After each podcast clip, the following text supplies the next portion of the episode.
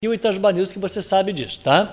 Dois links por quê? Porque o primeiro atende, ah, sabe aquela caixinha pequenininha, quadradinha, que fica em cima do prédio? Então, atende o nosso sinal de áudio. Nós estamos em áudio e vídeo, portanto, um link dedicado ao áudio. E nós recebemos a qualidade de internet projeção em fibra, tá? A qualidade de fibra, por quê? Porque o YouTube precisa de uma internet, como diz o menino lá, reforçada. Então a gente tem um outro link dedicado para o YouTube, para não misturar uma coisa com a outra, né? Você fica uma internet caindo aqui, a outra caindo lá, duas meia boca. Não, não, não, nada disso.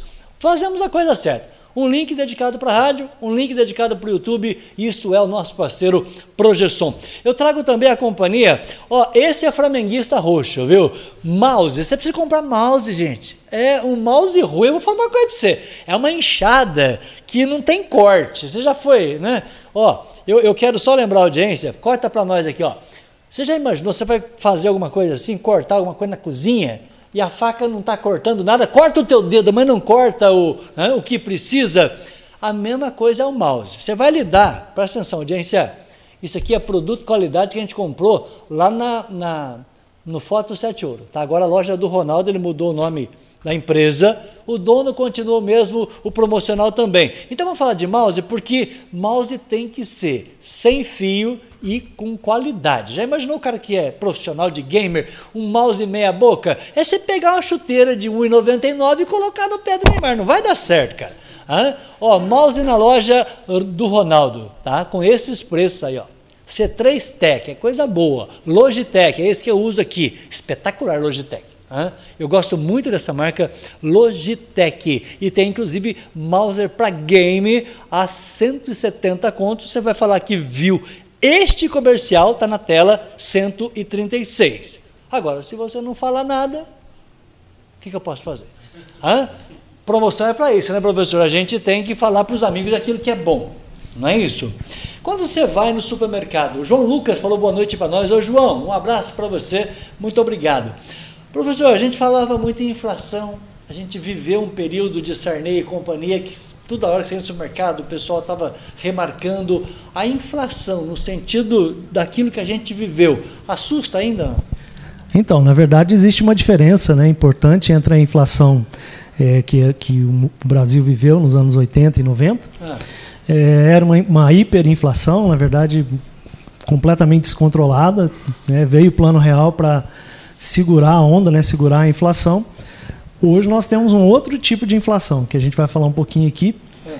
E basicamente a inflação que nós temos hoje, eu até fiz um artigo recente sobre isso, é, ela, ela, ela é uma, uma composição de duas, é, duas componentes de inflação. Uma mais estrutural, que está ligado com o excesso de gasto do governo. Então, quando o governo gasta demais, né, isso gera desconfiança a respeito da capacidade de pagamento da dívida né, da dívida pública. É, isso diminui investimentos, né, então isso afeta a oferta né, no, ao longo do tempo e isso compromete então né, a, a, inflação que a gente chama de inflação estrutural. E a outra é uma componente mais recente que tem muita ligação com o que aconteceu com o coronavírus. Né? Então, o coronavírus desarticulou cadeias de produção. Né? Empresa, eu costumo dar um exemplo, Marquinhos, para quem está nos assistindo aí, acho que que é legal de, de entender, fica fácil de entender. Você imagina um, um, um par de sapatos. Né? Então, no, lá no sapato ou no tênis tem lá uma, uma, uma, argolinha de metal, né, que é um fornecedor da indústria calçadista. É, o que, que acontece? Com a pandemia, né, os governos é, exigiram que as empresas fechassem, mesmo que temporariamente. O grande empresário consegue sobreviver, mas o pequeno nem sempre. Não. Aí o que, que acontece? Se esse né, fornecedor lá da indústria calçadista quebra, fecha as portas, né, quando volta, né, quando começa a vacinação e volta o funcionamento né, da, da indústria normalmente, aquele fornecedor não existe mais. Não. Aí então agora essa empresa vai ter que buscar outros fornecedores, tal, talvez mais distantes, vai gastar tempo, vai gastar dinheiro para né, estabelecer um novo relacionamento com um novo fornecedor e tudo isso custa. Então é claro que o produto fica mais caro. Né? Então isso é inflação de custos. Só essa busca pelo pelo principal fornecedor, a matéria-prima que demora para chegar, quer dizer, ele tem contas vencendo de funcionários, Exatamente. água, luz, telefone, tudo, e, e a matéria-prima não chega, quer dizer, esse dia a gente falou de uma pecinha do carro que era um chip pequenininho, mas que não tinha, quer dizer, tudo isso é prejuízo, professor? É, porque aí a empresa não consegue produzir, né? Ah. E os custos dela continuam existindo, né? Então aí ela tem prejuízo e aí, de certa forma, isso é, impacta toda no preço. Essa, toda, toda essa questão que o senhor colocou vai aumentar o preço do produto. Sim, com certeza. Porque se eu quero um produto, chego no, no, no né, esse produto ele está demorando para ser reposto. Isso. Escassez é sinal de preço alto. Exatamente, isso mesmo. Agora, esse preço ele eleva e cai ou eleva e mantém um platô? No caso do Brasil, dificilmente ele vai cair, né? Porque a inflação nossa ela é quase que constante. Então é muito difícil, porque precisaria ter concorrência, precisaria ter aumento de oferta, o que a gente não tem. E ainda tem a questão da demanda. Se o Juliano quiser falar um pouquinho Bom, da demanda. Fica à vontade aqui, ó, vocês dois aí, eu estou de fora. Bom, Marquinho, complementando aqui o que o professor Vinícius comentou.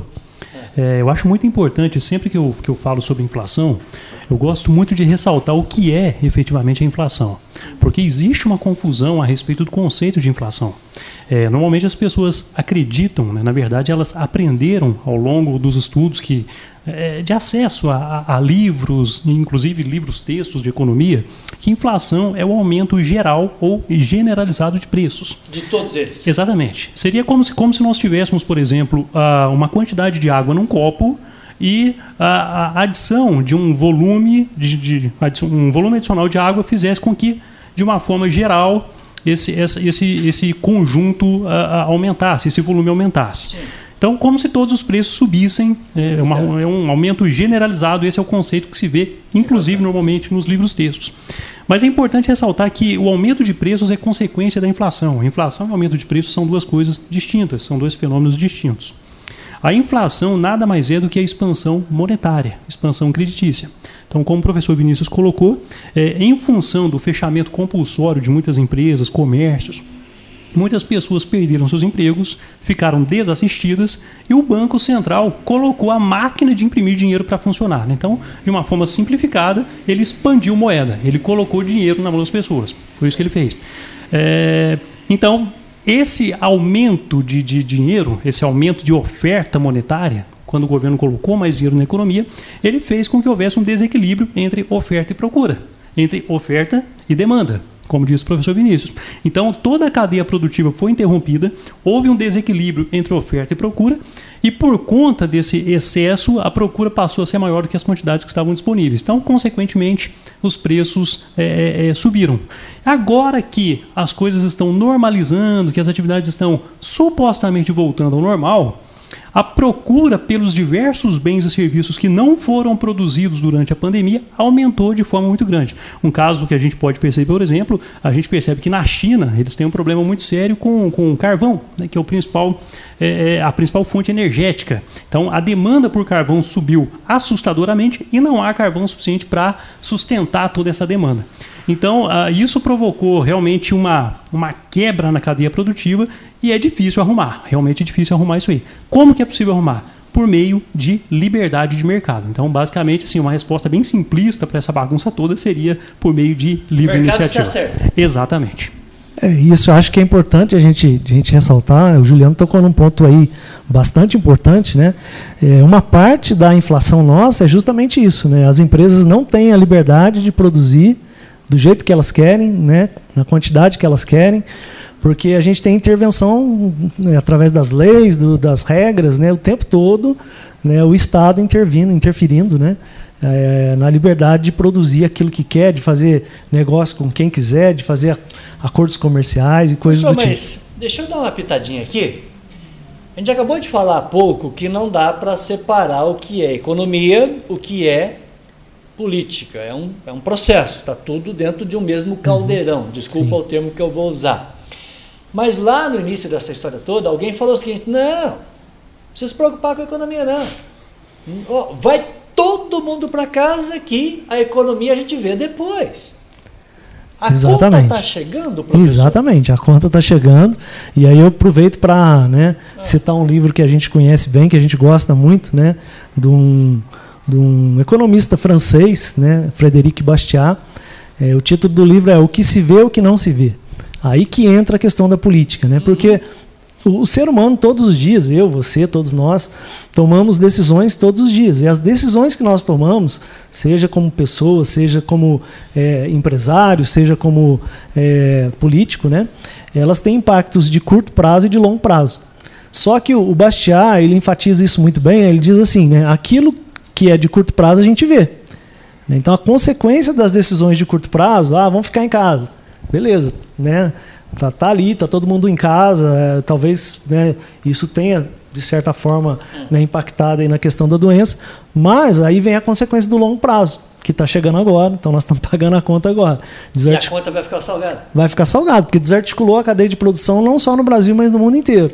Então está faltando né, insumos, está faltando essa articulação que é importante para a produção.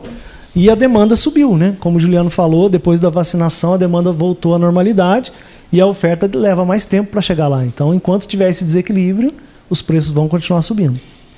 Muito bem. Agora, se os preços continuam subindo, é, vamos falar um pouquinho de taxa de juros, porque a gente só lembra de taxa de juros quando você vai financiar o seu carro. Aonde que entra os juros nessa história, professor? A famosa Selic. Aliás, eu vou até pedir para o senhor olhar para a sua câmera e explicar de uma maneira a gente sempre fala assim, ah, mas essa bendita da taxa Selic. O que, que é uma taxa Selic? Primeiro, o que, que significa essa taxa de juros, professor, por gentileza? Então, a taxa Selic é uma taxa é, referencial de juros, né? na verdade é uma taxa é, estabelecida pelo Copom, que é o Comitê de Política Monetária, e ela tem, né, do ponto de vista da economia, a função de é, controlar a demanda. Né? Então, é, se a demanda está maior do que a oferta, como a gente já falou, os preços sobem, então o governo vai aumenta a taxa Selic, aumenta a taxa de juros, é, e com isso a demanda tende a diminuir. Por que, que a demanda tende a diminuir? Por causa basicamente de dois fatores. Quem tem um dinheirinho sobrando ali, quando a taxa Selic aumenta, começa a aumentar o rendimento das aplicações financeiras. Então, né, você talvez possa querer ganhar um pouco mais de dinheiro aplicando esse dinheiro e deixa o seu consumo para o futuro. Né? E para as pessoas que compram a, a é, produtos, bens, né, em prestações, quando a taxa Selic aumenta, o preço, da, o valor da prestação tende a ficar um pouquinho mais alto. Então aí as pessoas também adiam o consumo. E aí isso tem um efeito do lado do empresário, né, que vê que o consumo está esfriando, ou seja, a demanda está esfriando, isso gera né, estoque nas empresas, e quando gera estoque na empresa, a empresa também perde. Então ela prefere manter o preço e vender do que deixar o estoque parado. Então é uma forma que o governo tem, né, Marquinhos, aí de, de controlar a demanda e é, diminuir o ritmo de crescimento aí dos preços na economia. Agora eu vou pedir ajuda. Né? Ajuda ao professor Juliano. professor, belíssima explicação. Depois a gente volta a fita, como a gente dizia antigamente, e você vai entender. É, daqui a pouco a gente volta a fita vai entender perfeitamente como que né, funciona a taxa Selic. Eu queria a sua versão, quer dizer, do que, do que o professor falou. É, todos nós somos afetados por essa bendita Selic, querendo ou não, Juliano. Exatamente, Marquinhos.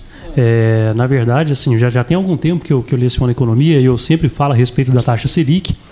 E a taxa Selic, é, é, embora as pessoas ouçam sempre a, falar a respeito da é, taxa, não, não é, ela afeta realmente o cotidiano de todas as pessoas Sim. e dificilmente a gente encontra pessoas que se interessem efetivamente pela taxa Selic. É, a taxa Selic normalmente é utilizada pelos governos, inclusive, como é, forma de contrair ou expandir essa política monetária a respeito à é, quantidade de dinheiro na economia. Como eu acabei de falar, o, o governo ele pode expandir a, a, quantidade de moeda na economia, ou ele pode contrair, enxugar. Inclusive, até gostaria de fazer uma, uma, observação interessante aqui sobre a questão da inflação. Uma das possíveis, aliás, uma das possíveis não, uma solução é, é seria justamente enxugar nesse momento essa quantidade de dinheiro que foi uh, uh, colocado, né? Colocado no mercado durante o período de pandemia. Por quê? Justamente para que uh, o enxugamento ocorre basicamente por meio de uh, venda de títulos públicos. Então, na verdade, para que o governo conseguisse expandir a moeda, é, é, ele, ele primeiro uh, ele pode utilizar a política dos títulos públicos. O Tesouro, é importante ressaltar aqui, colocando né, os nomes dos personagens, nós temos o Tesouro Nacional e nós temos o Banco Central. O Tesouro Nacional é o responsável por emitir títulos públicos, que são basicamente papéis, papéis de dívida. O governo tem algumas dívidas e ele, ele vende esses papéis para cobrir as suas dívidas.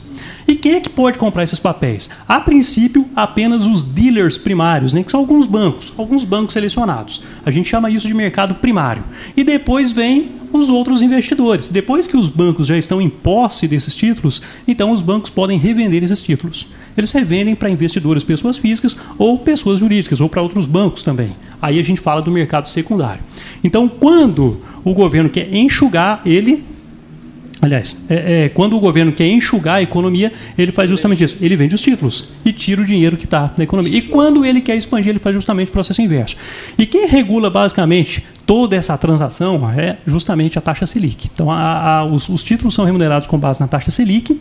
É, então, se há, então, quando o governo diz que a taxa Selic, o Copom, como diz o professor Vinícius, diz que a taxa Selic vai ser um pouquinho menor, ele está fazendo o quê? Ele está expandindo moeda. Se a taxa Selic é menor, tem mais moeda disponível. Se tem mais moeda disponível, os bancos podem emprestar mais e as pessoas consomem mais. Então, o, o governo sempre faz isso quando ele quer incentivar o consumo para aquecer a economia. E faz o processo inverso, quando ele enxuga, quando ele percebe que existe. É justamente por isso que a gente está assistindo né, o aumento uh, gradual da taxa Selic nos últimos, nos últimos tempos. Justamente porque o objetivo agora é tentar frear essa inflação, parar essa inflação, que é, na verdade, o aumento de preços. Né? A gente fala do fenômeno do aumento de preços. Muito bem, economia é complexo, professor. É economia é, é complexa, hein? Olha só, gente, eu vou te falar uma coisa para você. Deixa eu dar um abraço aqui na minha audiência, colocar a nossa audiência para participar com a gente. Se eu, se eu, coloquei o mouse certo, né, gente? Aí, agora sim. Porque aqui a gente tem dois igual. Eu já falei para o Ronaldo, Ronaldo, é, muda o mouse para mim aqui, é um. É um, é um, é um tem, tem que mudar a cor aqui, é vermelho e preto. Aí eu vou fazer. Aliás, eu vim de camisa vermelha hoje, viu? Olha, eu sei que você vai dar palpite na minha camisa, em homenagem ao professor Vinícius Montgomery, que, para você que chegou agora, o que que está fazendo essa mesa de sinuca do lado do professor? Essa é a nossa capa de novembro, tá? A capa de novembro está no nosso telão e nós estamos estreando o telão hein, do lado do professor. Aqui, ó, nessa imagem eu vou mostrar. Está bem do lado do professor Vinícius. Tá? É, então nós estamos estreando. Lá tem a nossa logomarca, tem o nosso patrocinador e a nossa capa. E vai ter muito mais daqui um dia, porque nós vamos colocar uma, uma fotógrafa, professor, falando ao vivo com o senhor aí do seu lado, assim, ó. Vamos colocar, ó, o telão vai entrar ao vivo ali, viu gente? Vamos colocar esse telão ao vivo, tá? É, tá diferente da última vez que o veio, professor? Tá, tá diferente. Sempre, sempre quando eu venho aqui tem mas, alguma mas, mudança, né? Desculpa a redundância, mas é, é, tem, tem mudança que a gente muda para pior, né? Não, não, ficou bom, tá, tá, mais, tá, tá gostoso, tá confortável. Tá né? mais bonitinho? Tá bacana. olha, é, é, você sabe o que significa bonitinho, né? Então tá bom, não faz a piada não, porque é, é isso, professor? O bonitinho é, mais ou menos arrumadinho. Né? Exato. É o mais ou menos arrumadinho, então... É, eu não perguntei para Valéria Silva, minha patroinha, será que ela gostou de ver a capa dela assim, do lado do professor, na Cachoeira da Estância? É uma das capas mais clicadas dos últimos momentos. Ó, se a capa fosse, Valéria Silva, se a capa fosse a taxa Selic, já gostou da comparação? Não? A nossa taxa Selic está assim, está lá em riba, porque essa uma deu acesso, professor. Foi lá em riba. Que bom. O nosso índice não é no índice não tem o índice é, é Ibovespa? Sim, sim. Como é que chama Bovespa. o índice lá, professor? É o índice Bovespa, né? É. O nosso índice de capa bateu lá em riba dia primeiro. É claro que ele bate, tem o pico e vai, e vai caindo. É natural isso para o mercado? Ele dá aquele pico e cai? É, isso, isso tem, uma, tem uma relação muito grande, como o professor, professor Vinícius já colocou, é. com questões e influências políticas. Então, ah, sempre, tá. sempre que existe a possibilidade de uma intervenção que pode prejudicar a economia, automaticamente a, a Bovespa despenca mercado ele não gosta da interferência da política, a economia não gosta da interferência de política. Quando ele sente que a política vai invadir a economia, despenca o, o, o, o índice da bolsa, ou seja, cai os investimentos, professor? É, os investidores, né? Na, na, verdade, o ser humano ele é movido a incentivos. Ah, Nós é, sempre buscamos satisfazer as nossas necessidades da melhor forma possível com os recursos que temos disponíveis.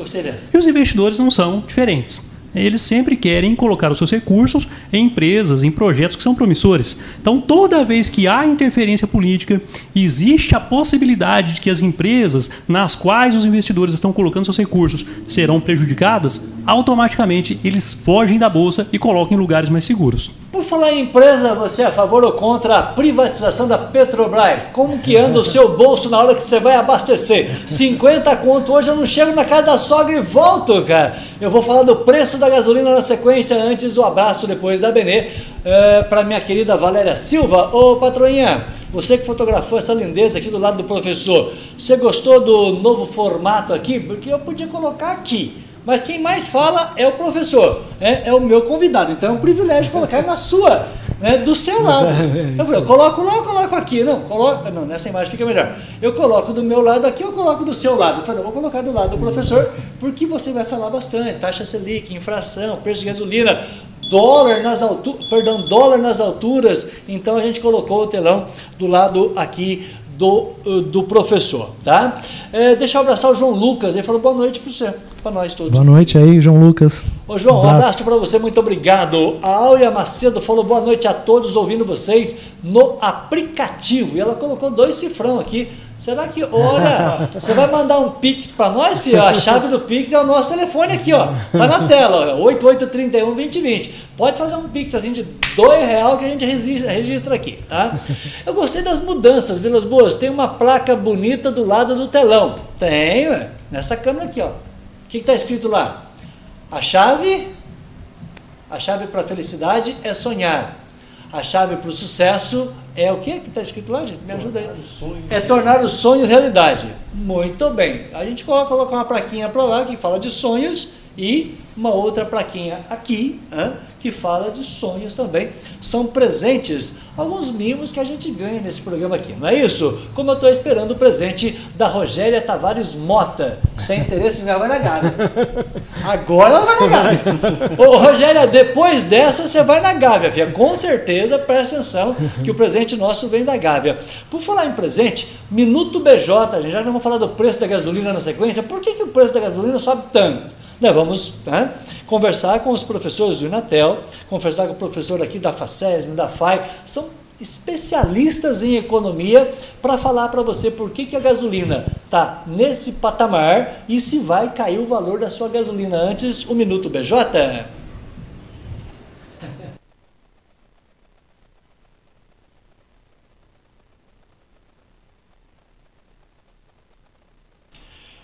Então estamos mostrando aí para nossa audiência no nosso Minuto BJ, estou mostrando o Minuto BJ, estou mostrando ah, que é uma oficina, mega oficina, uma das gigantes do nosso setor, que trabalha para o sul de Minas, Vale do Paraíba, vale a pena, viu Roberto? Estou mostrando hoje é, essa imagem aqui, estou mostrando a logomarca BJ aqui para minha audiência, então um abraço aí ao Roberto, muito obrigado por esse apoio, é sempre bom a gente ter Apoio de empresas como a Oficina e Autopeças BJ é mecânica diesel. Se você tem o seu carro diesel, você tem Oficina e Autopeças. O Jairo e o Roberto estão lá e estão aqui patrocinando. Patrocinar é acreditar, é falar assim, Vilas Boas, vai dar certo, apesar do preço da gasolina. Professor Vinícius, professor Vinícius, por que, que o preço da gasolina é, é, é, é o é o, o, o, o X da questão do momento, porque está um absurdo. Por que está tão alto o preço da gasolina, professor? Então, de novo, a gente volta na questão Fique à vontade. da oferta e da demanda. Né? Ah. A gente tem uma situação aí de é, a demanda voltando, né, já que as pessoas voltaram às suas atividades após aí o pico da pandemia, então a vacinação contribuiu para isso.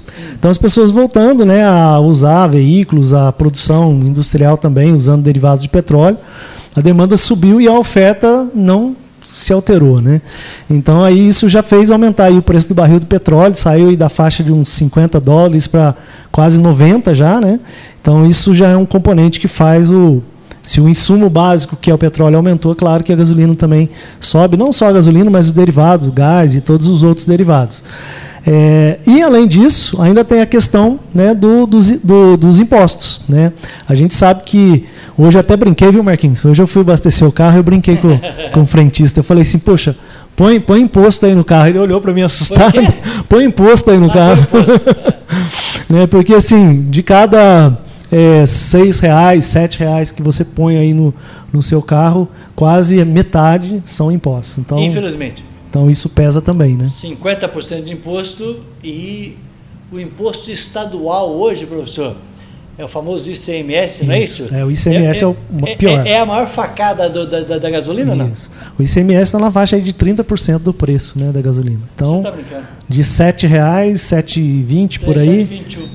É, 2 e alguma coisa aí, 2,20, 2,30 é, é imposto, é ICMS. Fora os outros impostos, né? Agora, se a gente, todo mundo, volta nesse final de pandemia, todo mundo vai gastar mais combustível é natural que esse preço vá subir. Isso, é porque enquanto a demanda estiver maior do que a oferta, a tendência é que o preço continue subindo. Né?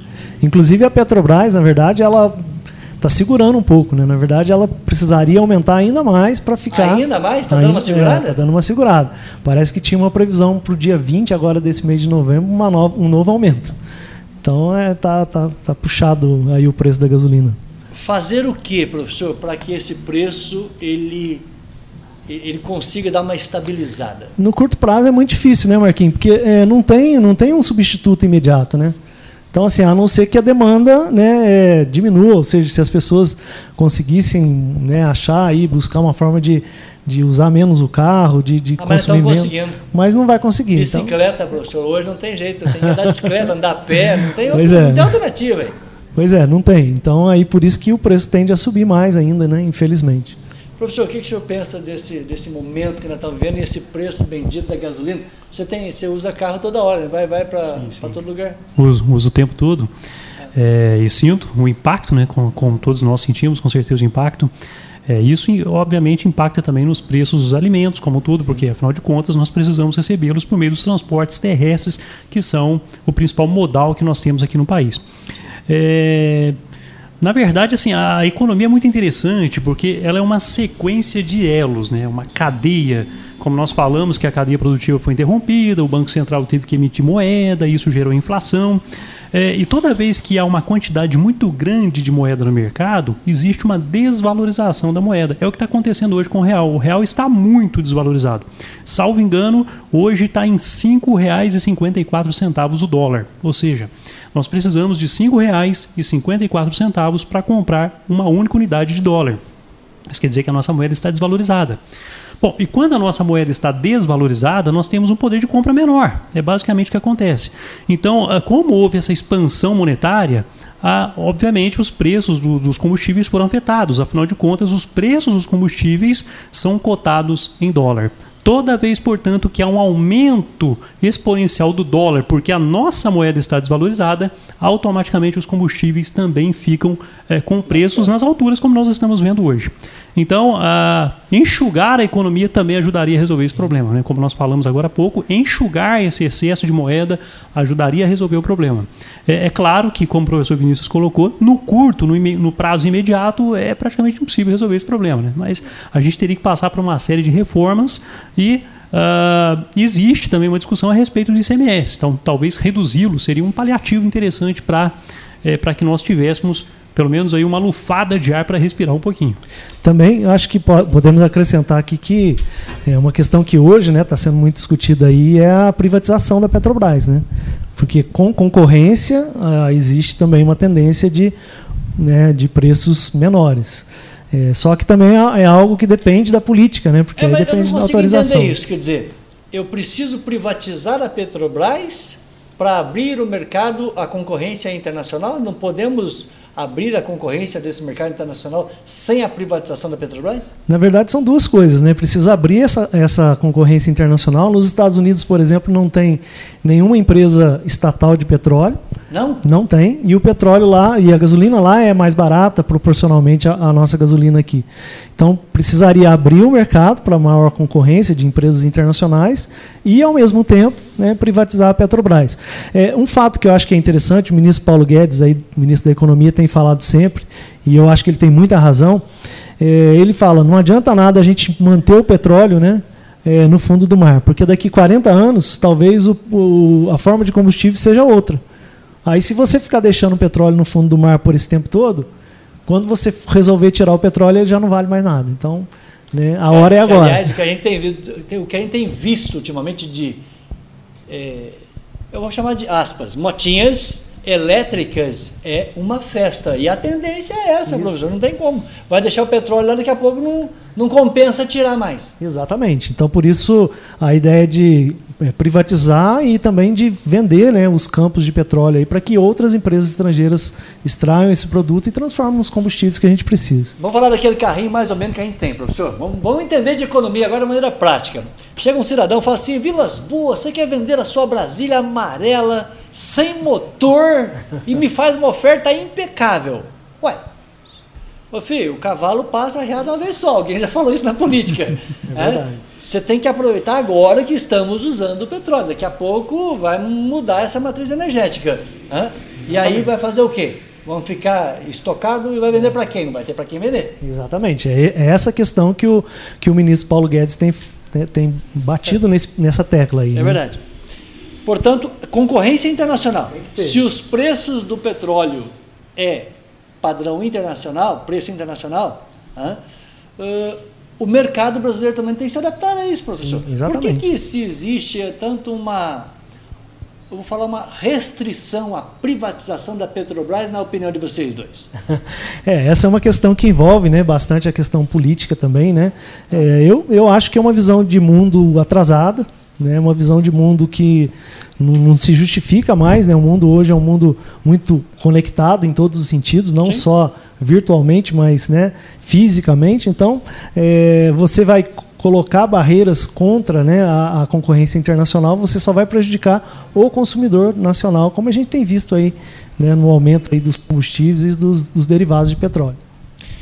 Pois não, professor. É, existe até um componente também ideológico, né? Infelizmente, nós fomos ensinados, nós fomos é, é, é, incentivados a acreditar que o petróleo é nosso, que é uma riqueza nacional, que é uma questão nacionalista, patriótica, mas isso na verdade acaba nos prejudicando. Quando nós abraçamos a ideia, entendemos que o petróleo é nosso e, portanto, é, somos resistentes à, à, ideia da privatização, nós acabamos pagando o preço por isso. E o preço é justamente esse que nós estamos pagando hoje.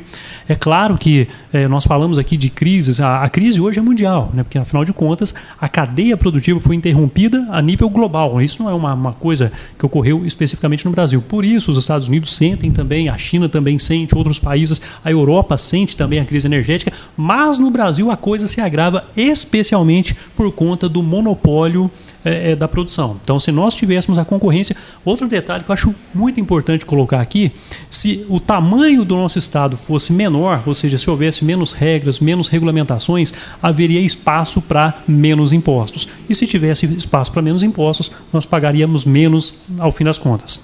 A Rogéria está dando risada de mim. Ô, Rogéria, é o seguinte, Rogéria, já que está falando de economia aqui, já tivemos um pequeno prejuízo aqui. Acabou de queimar a lâmpada da cozinha.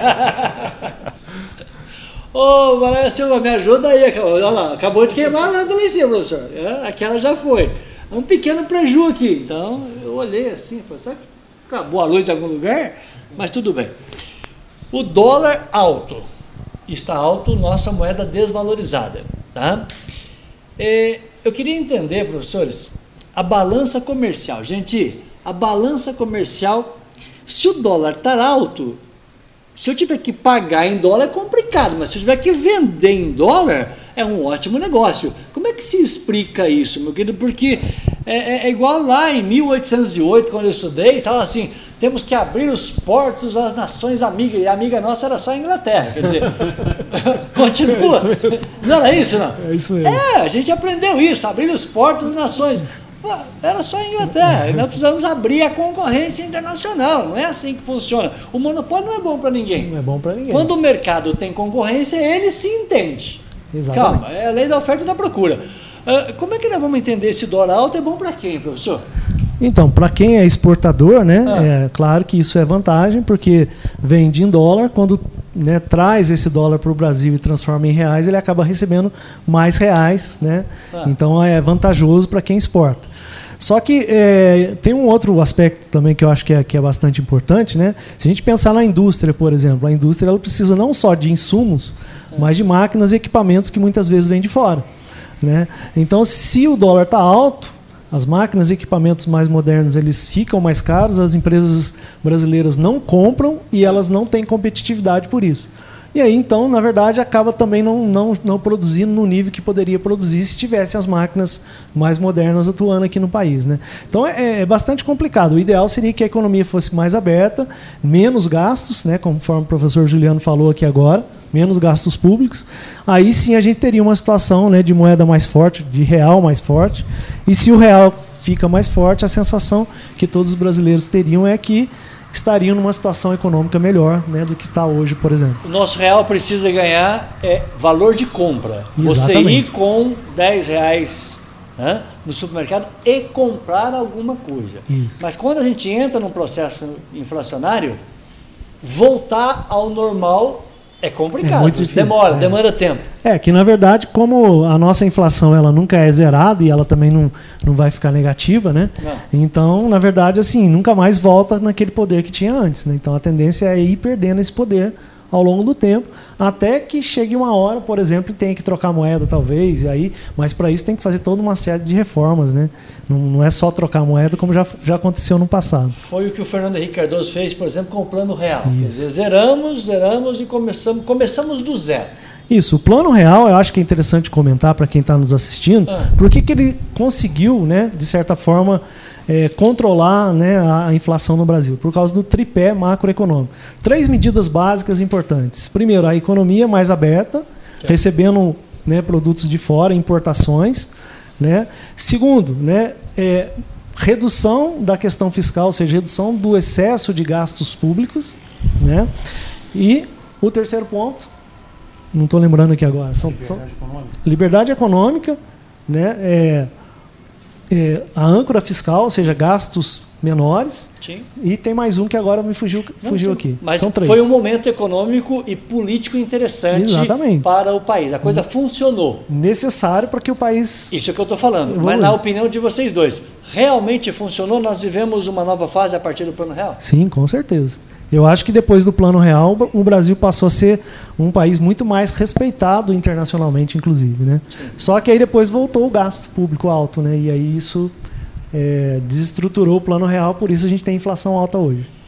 É como diz um amigo meu, não vamos fazer é, Copa do Mundo com hospital. Né? É. Não é assim que funciona a coisa, mas tudo bem. Isso é uma outra história que a gente vai falar em outro programa. Se o mercado ele você quer comentar alguma coisa, Bruce? Não. Não, fica à vontade. Não. Nós perguntamos aqui sobre a, né, o, o, o, dólar alto, quer dizer, quem vai receber em dólar é maravilhoso. É, é sim, na verdade, sim, o professor Vinícius colocou toda a questão aí. É, existem, eu acho interessante ressaltar apenas esse aspecto, alguns economistas, inclusive, que acreditam, têm um pensamento um pouco diferente, têm um, é, é são de uma corrente de, de pensamento diferente. Acreditam que a desvalorização do real, ou seja, o dólar, é, é, alto é muito bom para o país, porque como o professor Vinícius colocou, a gente exporta muito mais, a balança comercial fica superavitária, porque nós vendemos muito mais do que compramos.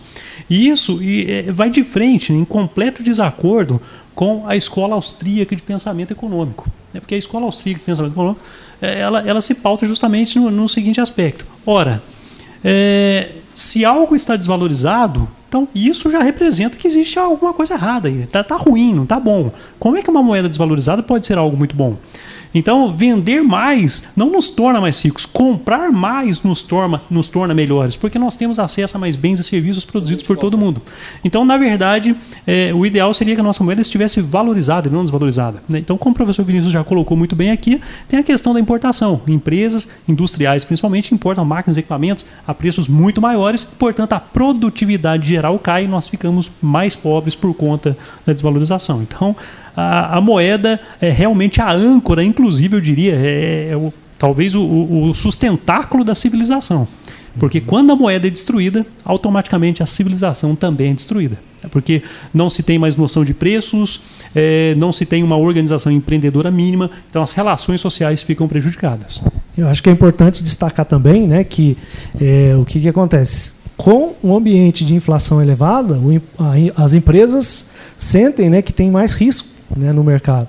Então elas investem menos e aí isso também vai gerar menos emprego. Então a gente tem é, um problema duplo. Né? Imagina as, as pessoas sem ter emprego com os preços subindo. Né?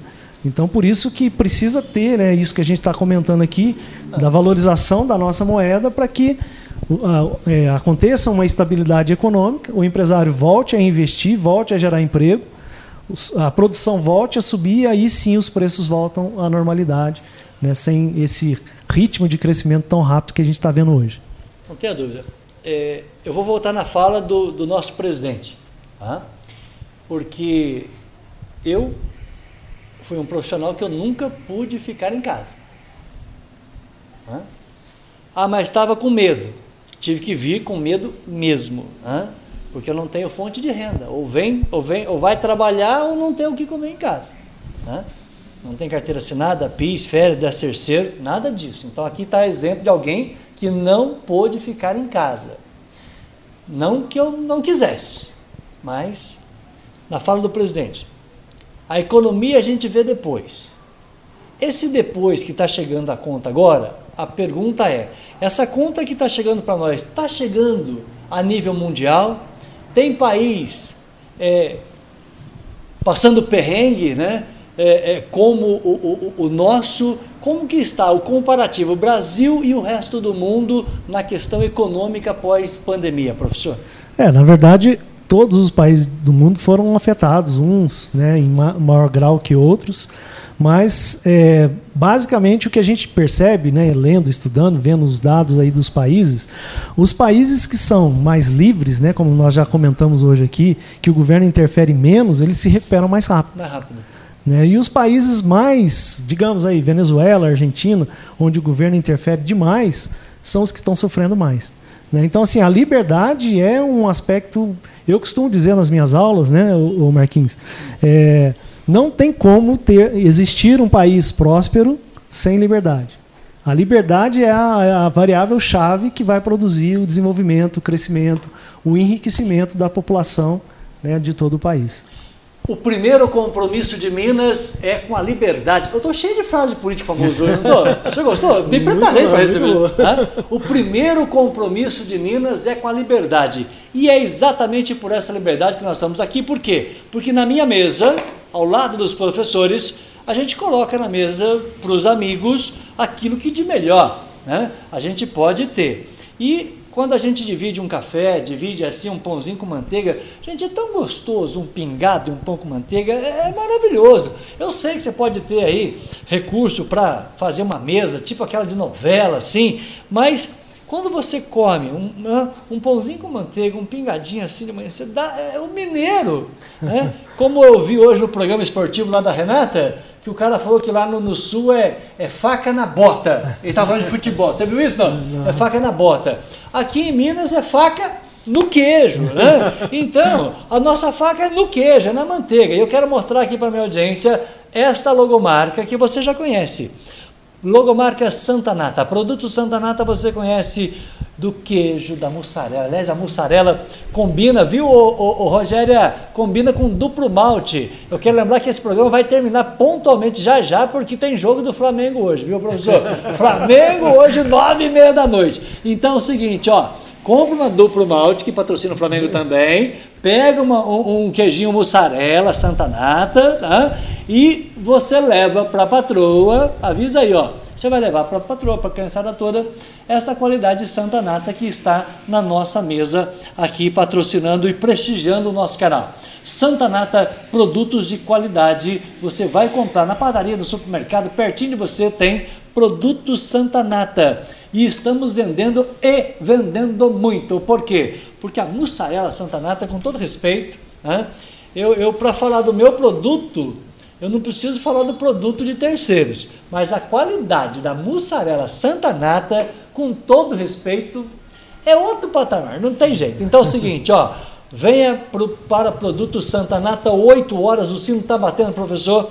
Se nós falamos de liberdade, libera, é, liberdade, eu queria que o senhor falasse da introdução ao liberalismo. E aí a minha pergunta, liberdade econômica e liberalismo, né, que o senhor vai falar agora, não está falando a mesma coisa, não? Então, é, a ideia do liberalismo né, ah. é, é, essa ideia de redução do tamanho do Estado, né, redução da interferência do Estado. Vamos pegar um exemplo assim bem tranquilo para quem está nos assistindo aí, quem está nos prestigiando entender. Você vai abrir um negócio né, no Brasil, antes de você começar a gerar riqueza, antes de você começar a gerar produtos, né, antes de você é, ter né, um retorno ali do seu negócio, o governo já está te cobrando, né, já está te é, exigindo uma série de coisas. Quer dizer, então não tem liberalismo. Então a corrente liberal, né, que é a que a gente é, estuda, e o professor Juliano falou aqui, né, a escola austríaca, ela defende exatamente isso: menos governo, né, mais empresas, e aí a gente tem mais riqueza, mais geração de empregos, né, e um país melhor, que é o que todos nós sonhamos, né? Hoje nós já falamos de sonhos aqui, né? Então é isso. Professor, Introdução ao Liberalismo. Eu, eu, queria que o senhor mostrasse esse livro um pouco mais próximo da sua câmera, porque na sua fica mais bonito. Oh, gente, ó, presta atenção. Como é que surgiu a história desse livro? É vocês dois que assinam juntos? É, sim, sim. Na verdade, uma coletânea de autores. Ah. É, todos os autores são colunistas do ah. Instituto Liberal. Ah, o é? Instituto né, que como Esse o próprio é uma coletânea nome... de autores. Ó. Isso, coletânea de autores. Os nossos, né, o, o, estão estão aí nessa coletânea. É, e, e, e, o Instituto Liberal tem como objetivo, como o próprio nome sugere, defender as ideias, os princípios e os valores que dão sustentação ao chamado liberalismo. Então, como o professor Vinícius falou, o liberalismo nada mais é do que o respeito à liberdade individual. É interessante né, e importante, eu considero, não confundir liberalismo com libertarianismo. Né? O libertarianismo seria um anarquismo. Então, existem sim alguns liberais muito radicais que acreditam que o Estado não deve, inclusive, existir. Mas aqui nós falamos do liberalismo. Então, a gente acredita no direito de propriedade, no Estado democrático de direito, que as regras é, é, precisam ser respeitadas, que as leis precisam ser respeitadas, mas que elas não podem ser excessivas, porque quando as regras, os regulamentos e as leis são excessivos, infelizmente, é, e isso, isso vai amputar qualquer projeto empreendedorial, isso vai a, a eliminar projetos de, de, de, empresários e crescimento econômico. Isso vai é, limitar a felicidade individual. Então a gente fala que o liberalismo busca, acima de tudo, a felicidade individual, desde que, obviamente, sejam respeitados os direitos de outros. Então o liberalismo ele não se restringe à economia apenas. É importante ressaltar isso. O liberalismo, até um dos grandes autores, né, eu acredito que seja o mais importante da escola austríaca de economia, que é o Ludwig von Mises, ele diz que é impossível falar em liberdade econômica sem falar de outras liberdades, sejam quais forem, liberdade de expressão, é, de opinião, liberdade de ir e vir. Então, liberdade econômica pressupõe qualquer outro tipo de liberdade também. Isso aí. É, eu acho também que é, o Brasil, infelizmente, ele nunca teve a oportunidade né, de ter um governo efetivamente liberal. Né? Então, assim, é, o que, que, seria um governo liberal? Um governo que tornasse as regras né, mais simples, né, simplificassem as regras, diminuíssem a, a, a, as burocracias, né, tanto para as empresas quanto para a pessoa física. E se isso de fato acontecesse, é, assim, é muito simples de entender. Né? O empresário ele gasta muito, muito, muito tempo né, com com regras, com taxas e tudo mais, isso aumenta o custo daquilo, daquilo que ele produz. E se aumenta o custo daquilo que ele produz, claro, o preço final do produto também vai ficar mais caro. Se o preço final ficar mais caro, menos pessoas têm acesso a esses produtos. Então, o simples fato de liberar né, a economia, de diminuir a quantidade de regras, né, de simplificar a burocracia, isso já é motivo, Marquinhos, para também reduzir o preço dos produtos e fazer, de certa forma, com que aquela pessoa que tem uma renda um pouco menor consiga comprar então os produtos que ficariam mais baratos se o governo interferisse menos. Então, assim, afeta a vida de todo mundo, sem dúvida nenhuma. Eu tenho uma fala do presidente que diz que é tirar o, o, o, o, o peso das costas do cidadão. Tirar o estado do. Ele fala cangote, né? Tirar o estado do cangote do, das pessoas. Ele tem razão nesse aspecto? É, exatamente isso. É, o Estado, né, ele, ele não gera riqueza. O Estado, ele, ele funciona retirando riqueza do setor produtivo. Como que ele faz isso? Tributando. Né? Então, se o Estado ele diminui de tamanho, ele vai tributar menos, vai sobrar mais dinheiro no fim do mês né, para cada cidadão que trabalha e também para o empresário vai ter mais lucro, ele vai poder investir mais, ele vai poder criar novos empregos. E é assim que a economia dos países desenvolvidos, países ricos, né, assim que eles ficaram ricos, né, com o Estado mais, mais enxuto. Eu, eu ouvi esses dias do. A gente está colocando agora, gente, a questão política, frases que a gente escuta na imprensa para o comentário dos professores especialistas em economia. Paulo Guedes falou esses dias né, que se surpreendeu com a arrecadação, não sei quantos bi a mais, sinal que o Brasil já está um estágio um pouco mais avançado na recuperação econômica. Pergunta do Vilas Boas aos dois profissionais que estão aqui, né, professores de economia. Ele tem razão na opinião de vocês? É, na verdade, sim, nós estamos é, experimentando uma recuperação que a gente chama de recuperação em V. Né? Então, em porque é, o formato é esse, né? Nós tivemos uma queda drástica por conta da pandemia e nós estamos crescendo. Só que esse crescimento, infelizmente, é, tudo, tudo nos mostra é insustentável. Insustentável? Insustentável. Insustentável por conta, justamente, nós comentamos aqui a respeito da interrupção na cadeia produtiva.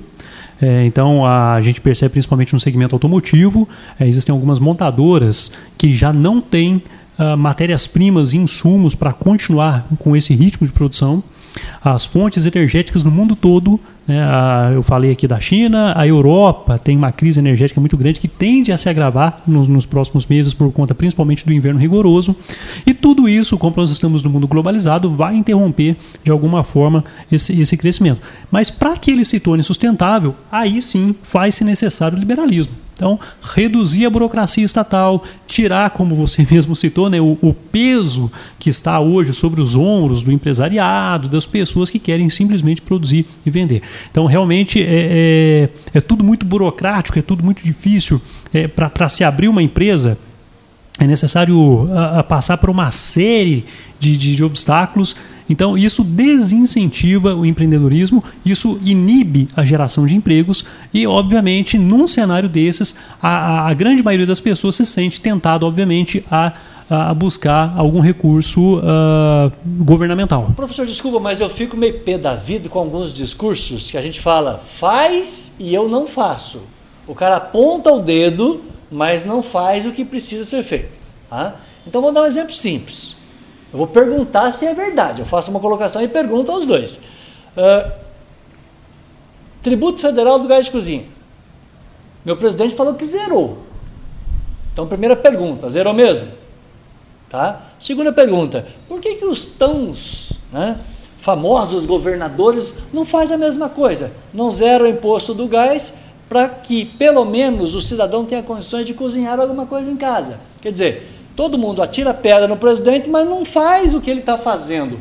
Eu tô, eu tô, eu tô, eu tô criando uma expectativa muito grande ou, ou isso realmente está acontecendo na opinião sua?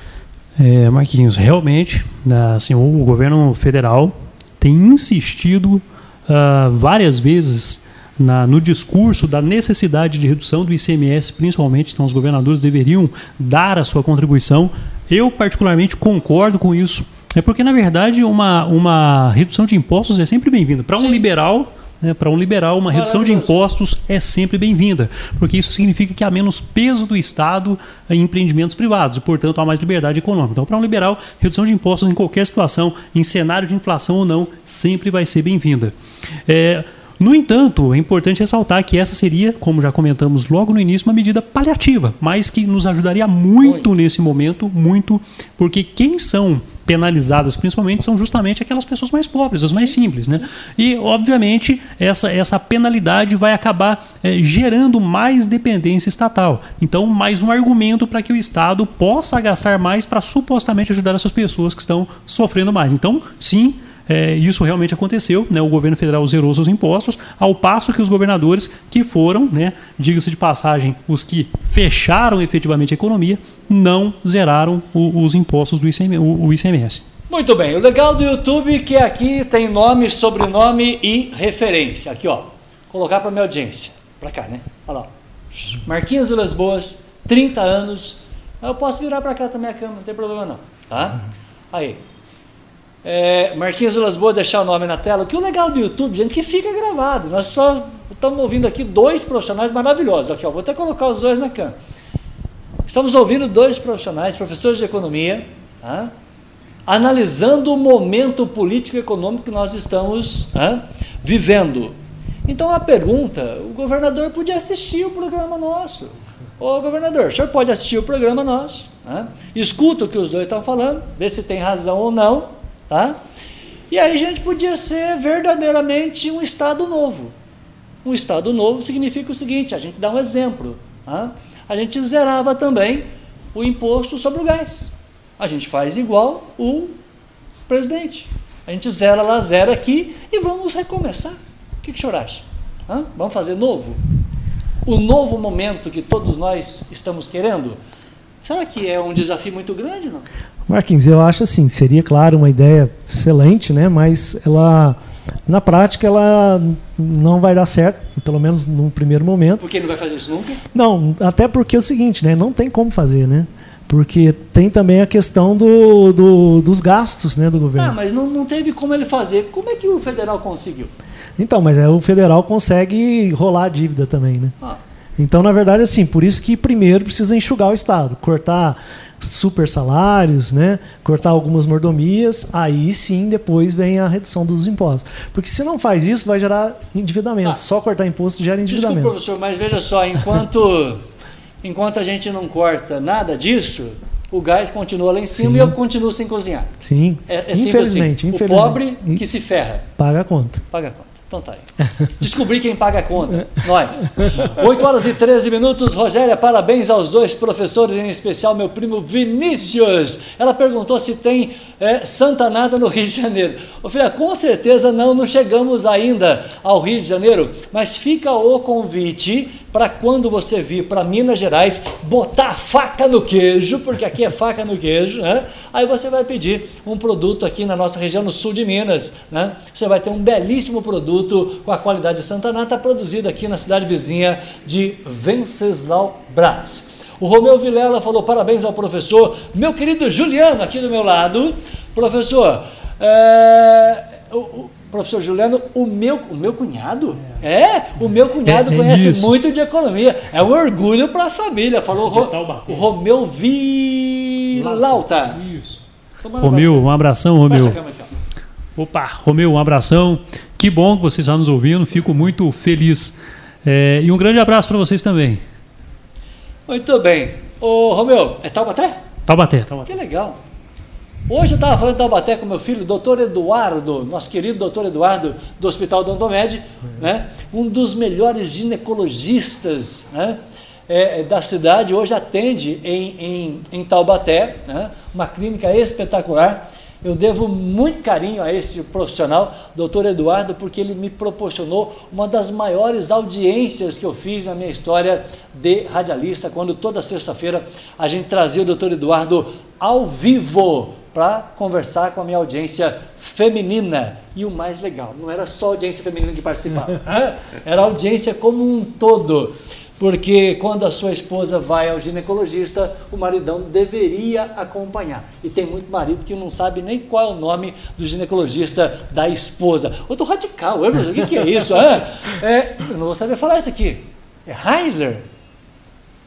Hinsler. Hinsler. É. Hinsler. Isso. Ô tio, é, parabéns. Ó. Um abração, Hinsler. É Hinsler? Isso. Bom, Mas que nome? Que é na verdade, eu acho que é um pseudônimo isso. Hinsler, viu? parabéns, é, um, tio um Juliano. Está show demais. É o filho do Romeu. Ô, um abração. Eu, eu, já. Porque a gente vai fazendo as coisas, a gente já vai pensando lá na frente, né? Essa câmera aqui, ó, eu consigo movimentar ela e mostrar todo o nosso, o nosso cenário. Então veja só, o, o Rinsler, presta atenção em mim, ó, o sofá para receber os amigos, né? Olha lá, ó, a porta de entrada. Então, essa aqui, a gente tem um ângulo de 360, quase que 360 com ela, para poder mostrar o estúdio, viu, Rinsler? Só que eu estou vendo aqui, porque em homenagem ao professor, eu vim de vermelho hoje e essa camisa vermelha do Marquinhos tá brincadeira, né? Aí eu preciso, professor, trazer essa câmera para chegar bem pertinho de você. Vamos fazer um, é uma diagonal aqui para a hora que né, ela sair daqui, que a gente não tem aquelas câmeras profissionais, com zoom, né? aqui não é nenhuma não é nenhuma Canon ainda que custa, sei lá, 7 mil reais cada um. E com o dólar nesse preço, ah, professor, ela tá. Algumas lentes que eu gostaria de comprar, não consigo Adoraria comprar. comprar três Canon aqui, mas sete conto que ela tava antes da pandemia e agora, filho, vou te falar uma coisa. Hã? Então nós não estamos nesse patamar, viu, Risler? Mas nós vamos dar um jeito bem mineiro, porque para fazer um. Para fazer assim um. Para colocar essa essa tela do lado do professor, depois o senhor mata a curiosidade, professor, o senhor vai atrás dessa, dessa TV e o senhor olha o que está segurando essa TV. Mas não fala para a minha audiência, não. Isso é, tá isso, isso é exclusivo, informação exclusiva para quem vem aqui. Okay, isso eu não mostro. Isso é aquele jeitinho Vilas Boas de, de mostrar essa imagem bonita que o senhor está vendo aí. MacGyver. Ah, ah, Vilas Boas, é o Rodrigo mesmo, é Rodrigo. É, pseudônimo. Rodrigo, Rodrigo, tá? Ele falou que está incrível a entrevista, é um pseudônimo, parabéns, que legal. Ô, Rodrigo, um abraço. Gente, vamos embora, 8h17, está na hora de, de, tá na hora do Flamengo, Flamengo e Atlético Goianiense hoje. Quando vai ser o placar, professor? Fala aí, ó. Acho que 2x0 tá bom, né? 2x0? 2x0. O Renato continua? Continua, né? Vai ter que continuar, né? Não tem como sair agora. O senhor está feliz com ele, não? Ah, não estou muito não, mas... Não, por quê? Ah, podia treinar um pouco mais, estudar os, os adversários um pouco melhor, né? É. Mas vai dar certo, no final dá certo. O legal do YouTube, repito, que fica gravado. São 8 horas e 18 minutos na noite desta sexta-feira, hoje é dia 5 de novembro. Para sua cama, professor, por gentileza. O senhor consegue chegar mão, mão um pouquinho pertinho assim? Olha bem nos olhos da minha audiência. Ô, ô presta atenção na pergunta. A Rogéria vai adorar. Jorge Jesus volta ou não volta? Jesus seria, volta! Seria um sonho, né? Seria um sonho para nós aí, com certeza. Que é. É, fez a gente chegar num ponto, né? Que em outro, outro patamar. patamar é, Muito bem. Isso aí. Ô, Rogério, vou falar para você que é Vascaína. Eu estou sabendo que você é Vascaína, por isso que eu te, eu te atormentei o programa inteiro. Rogério, Jorge Jesus não vai voltar. Porque além de bom técnico, competente, né, as pessoas confundem competência com arrogância. E não é o caso de Jorge Jesus. Ele tem um estilo que demonstra a sua competência. Ele não é arrogante, ele é competente. E aí, tem uma frase bem mineira que diz o seguinte: não volte onde você foi feliz. Por quê? Se ele voltar, professor, vamos comparar o Jesus 19 com o Jesus de 22. Essa comparação não vai ser boa para ninguém esquece o Jesus, vamos partir para outra, é bem melhor. Obrigado por você ter vindo. O prazer Fica é meu, né, estar aqui conversando um pouquinho sobre economia, ainda mais na, aqui na companhia de amigos, né? Sempre que o Marquinhos convidar, a gente está aqui para conversar com Não, vocês. O senhor é meu parceiro de economia. A André está te abraçando. É minha irmã, um abração, André. É isso mesmo? Você está conseguindo é, chegar minha irmã, lá, sim, sim. É minha irmã, Andréia. Aonde ela está? Taubaté. Taubaté? Taubaté também. que legal, a família de Taubaté tá show a família de Taubaté. Vale do Paraíba, nosso abraço, nosso carinho. Professor, até a próxima, de coração, muito obrigado. Tá? Ô Juliano, prazer conhecê-lo pessoalmente, muito obrigado de aceitar o nosso convite para dividir o primeiro momento da bancada. Na próxima, na próxima, essa câmera vai sair daqui e ficar só em você. Nós vamos arrumar um jeito aqui de chegar aqui. Marquinho, agradeço demais. É um jeito físico, porque ela não funciona com lente. É, muito obrigado. Para mim é um prazer sempre falar a respeito de economia, né? falar a respeito de, de, de, de, política, economia, são dois assuntos pelos quais eu tenho muito interesse, todo mundo que me conhece sabe disso. É, agradeço né, pela, pela companhia do professor Vinícius, por conhecê-lo, foi muito bom estar aqui com você e me coloco sempre à disposição, sempre que quiser bater um papo sobre economia e política, a gente está à disposição. Gente, eu vou fazer uma pergunta para os dois fora do ar. Sabe aquele aluno assim que faz aquela pergunta? Você vai falar, ai meu Deus do céu, que professor, você sabe que é complicado, professor. É, será que o Vilas Boas não perguntou besteira? Porque com dois professores nesse patamar, a gente tentou fazer o, o básico, feijão com arroz aqui hoje, para poder entender um pouco mais de economia. Mas é uma coisa que eu gosto, especialmente da política. Eu sou um claro que eu gosto da política. Eu, eu ouvi do, do, do cara da Havan lá, o velhinho da van, que falou assim: Eu sou um ativista político. Eu não sou político, sou um ativista político. Então, para você debater a política, e eu tenho amigos assim, não precisa ter cargo.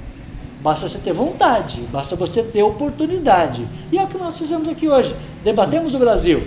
Na minha opinião, zero federal, zero estadual, está resolvido o problema de quem precisa do gás.